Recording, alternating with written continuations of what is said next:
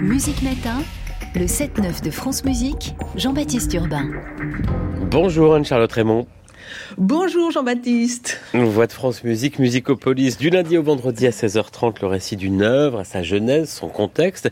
Mais Musicopolis, c'est aussi un podcast. Vous venez de lancer une nouvelle série à écouter sur le site et sur l'application Radio France. Ça s'appelle Musique en Ukraine, une histoire muselée, cinq épisodes d'une demi-heure chacun. Anne-Charlotte, euh, on parle bien sûr malheureusement beaucoup de ce pays depuis deux ans, presque, depuis le début de l'invasion russe. Mm. Pourquoi un podcast sur l'histoire de la musique ou des musiques en Ukraine? Qu'est-ce qui vous a demandé de donner euh, envie de plonger dans cette histoire mais justement, c'est que quand, quand l'invasion a commencé, euh, je me suis, j'ai pensé à l'Ukraine. Je me suis dit ah oui, l'Ukraine. Bon, j'avais des notions déjà un petit peu vagues de géographie quand même. Je reliais ça plutôt à l'Union soviétique. Et puis après, je me suis demandé tiens, mais au fond, euh, en musique, euh, qui je pourrais citer comme compositeur ukrainien et quelle est l'histoire de, cette musique? Et finalement, je n'avais pas vraiment d'idée en dehors de ce que je connaissais bien sûr de la musique russe et de la musique soviétique. Et donc, je me suis dit que ça valait la peine de, creuser un petit peu et de découvrir ce qu'il y avait derrière. Avec beaucoup de questions. Dès le premier épisode, d'ailleurs, vous posez cette question. Y a-t-il une musique ukrainienne? Pourquoi poser cette question? On se la pose pas. On dit pas euh, y a-t-il une musique française, par exemple? Ben non, non, non. Et puis euh, on ne se pose pas la question y a-t-il une musique allemande hein? Tout de suite, on a, on aura quelques airs qui vont venir en tête, euh, des noms comme Bach, Beethoven, Brahms. Or, quand je vous parle de musique en Ukraine, eh ben, je suis sûre qu'il euh, n'y a pas beaucoup de gens euh, dans la rue qui seraient capables de citer euh, une musique ukrainienne à part quelques musiques extrêmement populaires. Et donc, c'est ce que j'ai voulu montrer dans ce, dans ce podcast. Alors, dans dès le premier épisode de cette série, avec le réalisateur Philippe Petit, vous proposez un medley de plusieurs minutes, de plusieurs musiques différentes, de différents styles, registres de musique ukrainienne. voici le tout début.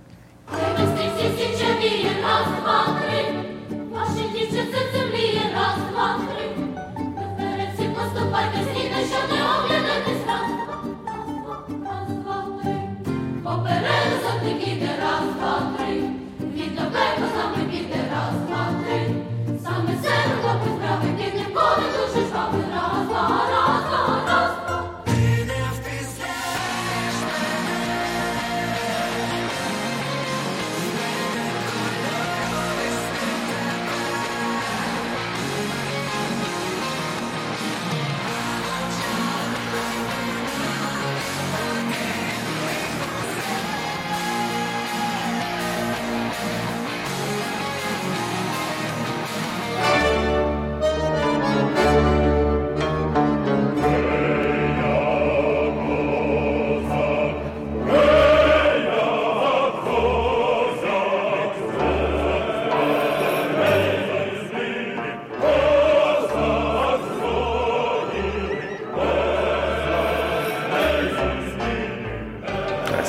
début de ce medley euh, réalisé avec Philippe Petit euh, de ce podcast Musique en Ukraine, une histoire muselée. On est avec Anne-Charlotte Raymond. Vous signez donc ce podcast qui vient d'être lancé par France Musique, disponible sur le site et sur l'application Radio France. Je ne veux pas vous coller au petit matin, Anne-Charlotte, mais euh, qu'est-ce qu'on qu'est-ce qu'on vient d'entendre?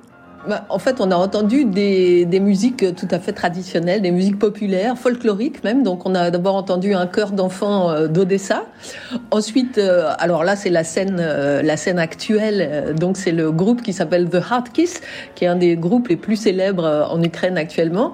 Et puis ensuite, à nouveau, une chanson populaire. Et je suis un cosaque par un chœur d'Ukraine enregistré en l'an 2000. Et il y a donc dans, dans la suite de ce medley d'autres musiques qui ne sont pas tellement plus connus, qu'on n'a pas vraiment dans l'oreille, mais qui forment euh, finalement le, ah bah, tout, ce qu'il peut y avoir dans, dans la musique, euh, dans la musique d'un pays, c'est-à-dire de la musique religieuse, de la musique euh, traditionnelle, de la musique d'opéra, de la musique symphonique, etc., etc. D'où le pointier du doigt déjà. Dans le podcast, vous vous demandez pourquoi il n'y a pas de grande figure, de grands compositeurs connus dans l'histoire de la musique ukrainienne. Et derrière cette question, il y en a une autre. Qu'est-ce qu'un compositeur ukrainien? Oui, alors euh, effectivement, par exemple, dans le cas de Prokofiev, qui est né en Ukraine, on pourrait se dire, ah bah voilà, il est né en Ukraine, il est ukrainien. Mais non, pas du tout, parce qu'en fait, ses parents étaient russes, ils étaient installés en Ukraine un petit peu par hasard, et euh, Prokofiev lui-même ne s'est jamais revendiqué comme russe, il n'a jamais parlé ukrainien, ni, rien, il n'a même pas écouté les, les chansons du pays, de, de son village natal. Et au contraire, il y a d'autres compositeurs qui, eux, nés en Ukraine, se sont vraiment revendiqués comme euh, ukrainiens. Donc euh, c'est un petit peu au, cas par cas qu'on va être obligé de faire la distinction entre un compositeur ukrainien ou non ukrainien. Finalement, cette histoire de la musique ukrainienne, quand débute-t-elle et quelles seraient ses origines? Alors, elle a des origines très lointaines, bah, comme toutes les, musiques hein, à la fin du Moyen Âge, avec beaucoup de, cantiques et de musique euh, religieuse.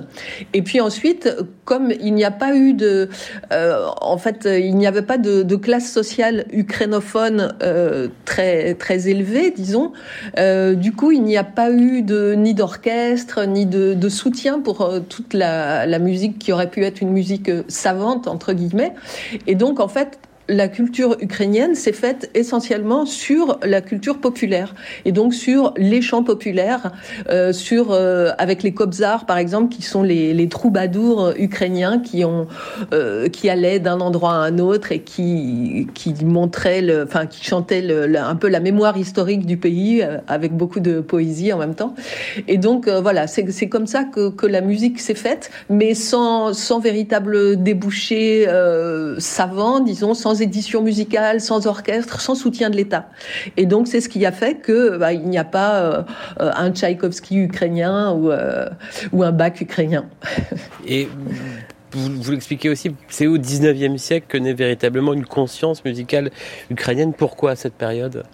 Alors, bah, c'est vraiment à la suite des révolutions de, de 48 en Europe. Hein, il y a un peu partout une, naissance de conscience musicale dans tous les pays, et euh, en particulier justement quelques compositeurs comme euh, Mykola Lysenko, qu'on considère comme le père de la musique ukrainienne, euh, qui vont aller collecter justement toute la musique populaire, tous les chants populaires, et qui vont se les publier aussi et se rendre compte qu'ils ont là un trésor national absolument fantastique. Finalement, cette histoire musicale du territoire ukrainien, elle est à l'image de l'histoire tout court de ce pays?